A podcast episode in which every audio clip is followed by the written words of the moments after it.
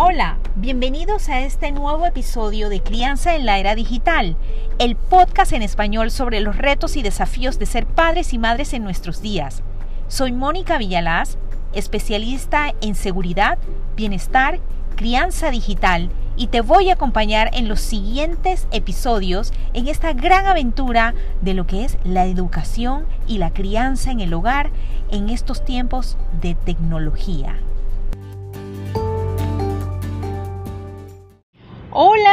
¿Cómo estás? Bienvenido a un nuevo episodio de Crianza en la Era Digital. Soy Mónica Villalaz y para mí es un súper, súper placer que estemos aquí conversando hoy. Tal como te había comentado en el episodio anterior, hoy te voy a hablar sobre la crianza digital tal cual es, su importancia, por qué resulta imprescindible que nosotros como padres y madres asumamos nuestro rol y te daré también algunas prácticas a tener en cuenta a la hora de ejercer esa crianza digital. Pero antes quisiera recordarte que, bueno, yo estoy aquí, estoy haciendo este podcast justamente para ayudarte, para resolver tus dudas, para orientarte más que nada en todo esto del uso de la tecnología en nuestros hogares, por nuestra familia, por nuestros hijos.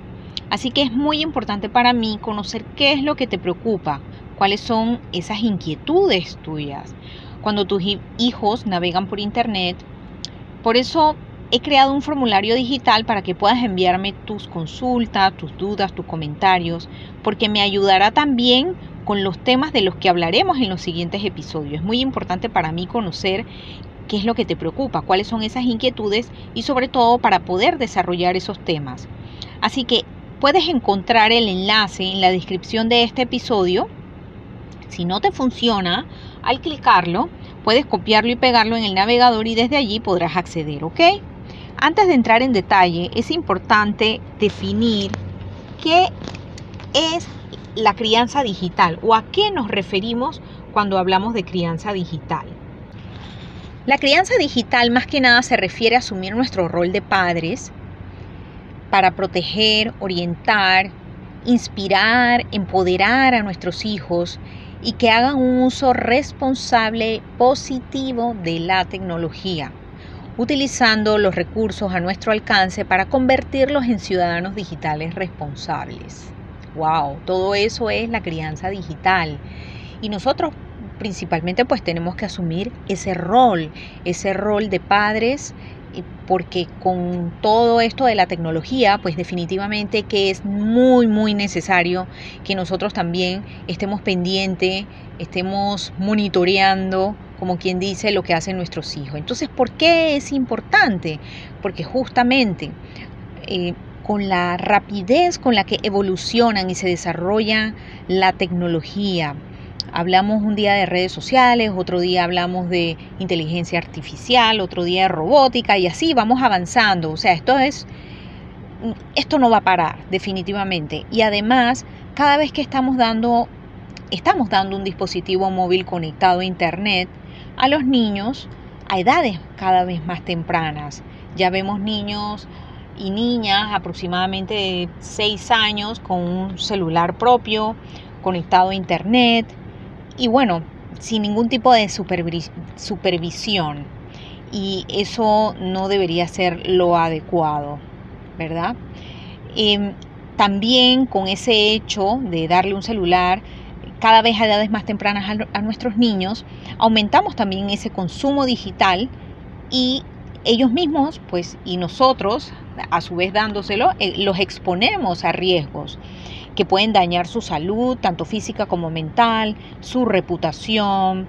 O sea que es imprescindible que como padres y madres nosotros conozcamos y estemos actualizados de las tendencias, de funcionalidades de privacidad, de seguridad, que podamos abrir esos eh, espacios de comunicación, los círculos de confianza, como le llamo yo, en nuestros hogares, porque definitivamente que la protección de nuestros hijos es nuestra responsabilidad. Y entonces, ¿cuáles son esas buenas prácticas eh, para poder ejercer la crianza digital y para que puedas aplicar ya mismo Te voy a dar 10 consejos, 10 recomendaciones, tips, em, observaciones, pasos, guías, llámalos como, como te gusten, pero son 10 recomendaciones que te voy a describir. No te las voy a dar en ningún orden específico, sin embargo, em, puedes tomarlas eh, como, como gustes, ¿ok? Número uno, mantente actualizado. Para hacerlo, puedes tomarte entre 10 a 15 minutos a la semana para leer un blog, un artículo noticioso, ver videos tutoriales de seguridad en las redes sociales, en internet o escuchar, por supuesto, este podcast Crianza en la Era Digital. No olvides suscribirte o seguir a este, este podcast dependiendo del canal donde lo estés, desde la plataforma digital, pues donde lo estés escuchando, para que no te pierdas ni un solo episodio. Recuerda que este podcast lo hago con mucho, mucho cariño, especialmente para ti. Tip o recomendación número 2. Haz que la seguridad en Internet sea algo interesante para ti y para tus hijos. Para eso debes conocer las funcionalidades de aplicaciones, juegos que usan por supuesto tus hijos y cuál es la mejor manera de saberlo, preguntándoselo a ellos mismos. Aunque no lo creas, ellos están asiduos de tu atención, de, de que tú muestres interés. Obviamente, si nunca lo has hecho, puedes iniciar la conversación con, por ejemplo, una frase con ¿qué es lo más interesante que has visto hoy en las redes o en YouTube? Por favor, eso sí, cuando te respondas, no lo juzgues ni la juzgues. Escúchalos.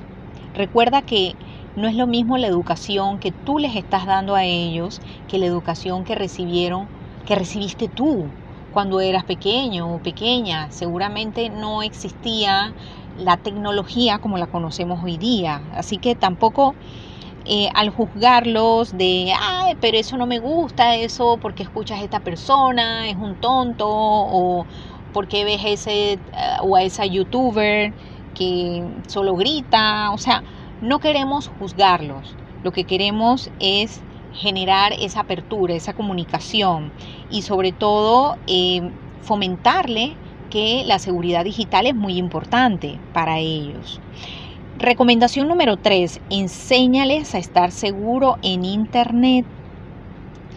Nosotros cómo podemos generar aquí em, formas prácticas y fáciles para por las que puedes pues comenzar por ejemplo es no compartir información personal o solo aceptar a familiares y, amigos de confianza o que conocen como quien dice en la vida real como contactos en las redes sociales y comprobar que tengan nuestros hijos, tus hijos, la configuración de privacidad en el celular y en las aplicaciones que tienen descargadas. Recomendación número 4. Utiliza la herramienta de tiempo en pantalla. Esta me encanta. Me encanta porque ahora ya no hay excusa y no podemos decir que no conocemos o que eso no lo tenemos en nuestros celulares. Y existe en todos, tanto Android como en los iPhone. Eh, normalmente esta herramienta de tiempo en pantalla viene por defecto en los diferentes celulares, porque todos, tanto los niños, adolescentes como los adultos, necesitamos un balance del tiempo que pasamos conectados. Si tu caso es que trabajas mucho tiempo, por ejemplo, frente a la computadora, usando el celular, establece un horario de conexión y cúmplelo, cumple con ese horario. Haz lo mismo con los celulares y dispositivos de tus hijos. Recomendación número 5. Ya vamos casi por la mitad. Bueno, ya vamos por la mitad de hecho. Recomendación número 5. Usa una herramienta de control parental. El uso del control parental no se trata de espiar ni de inmiscuirse en la vida privada de tu hijo o de tu hija. Todo lo contrario, un control parental lo que va a hacer es que te va a ayudar a bloquear algunas aplicaciones, páginas de contenido violento o pornográfico, o sea, que es contenido realmente inadecuado para un menor de edad. También te ayuda a limitar el tiempo de uso. Esta es realmente la funcionalidad principal de una herramienta de control parental. Como ya te mencioné en, el, en la recomendación número 4, es necesario em, también, más que nada por nuestra salud mental, mantener un balance en el tiempo de uso de Internet. Recomendación número 6. Predicar con el ejemplo. Ay, ay, ay. Mira, muchas veces no somos conscientes de cómo impactamos en la vida de nuestros hijos. Número 1. Vital. No chatees mientras vas conduciendo tu auto. No chatees mientras vas manejando. Eso no es posible. Sea amable siempre, sobre todo cuando usas internet.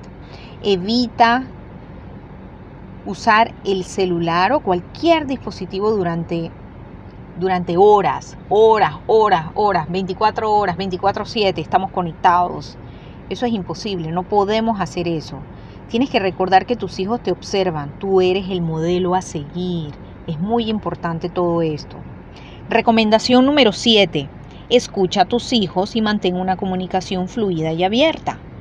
Definitivamente que todo se basa en la comunicación y en la comunicación asertiva. Nosotros como papás y mamás necesitamos aprender esas técnicas de comunicación asertiva con ellos, especialmente sobre privacidad. Habla mucho con ellos a diario sobre privacidad, seguridad, reputación, cómo eh, cualquier foto, cualquier este, comentario malintencionado o negativo puede impactar en la vida de ellos, en su vida futura. Recomendación número 8. Marca zonas libres de tecnología o tech free zones en tu casa. ¿Qué significa eso? Son espacios los que puedes crear exclusivamente para que no estén o no entren ni celulares, ni tablets, ningún tipo de dispositivo conectado a internet, eh, como por ejemplo no pueden entrar ni, ni estar en las habitaciones donde uno duerme o en el baño, en la mesa cuando estamos comiendo. Es más, los aparatos tecnológicos deben dormir en la estación de carga que debe estar o por lo menos debería estar en la habitación donde duermen los padres, papá y mamá. En cuanto al baño, pues debe convertirse en una zona libre de celulares también, el baño, el servicio, donde uno va. Primero, porque es antihigiénico. Y segundo, porque en el baño estamos desnudos normalmente.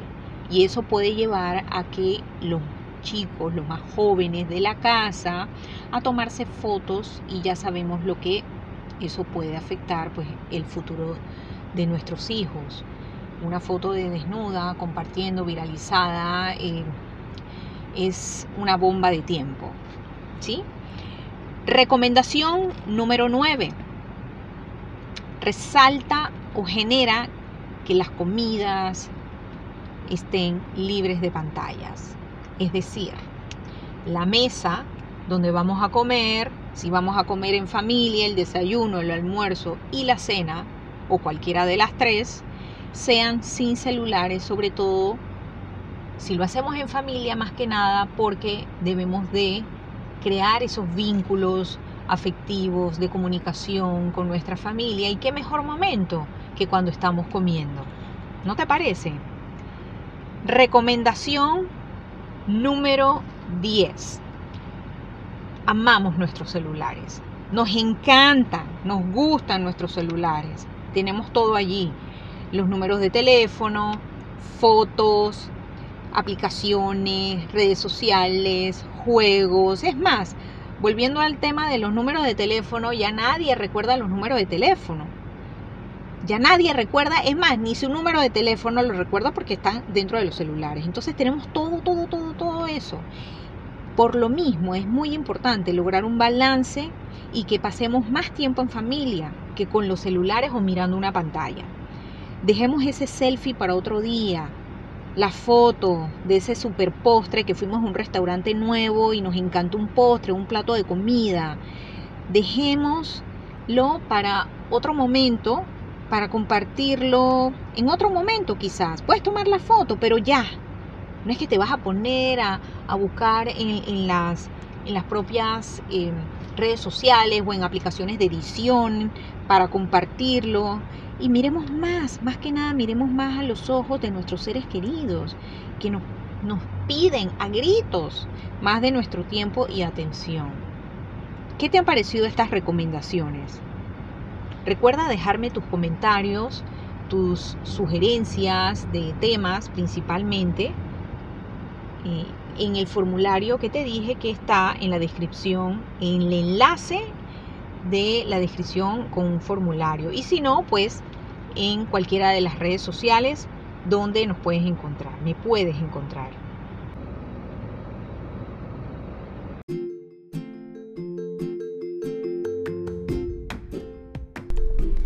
Gracias por escuchar Crianza en la Era Digital.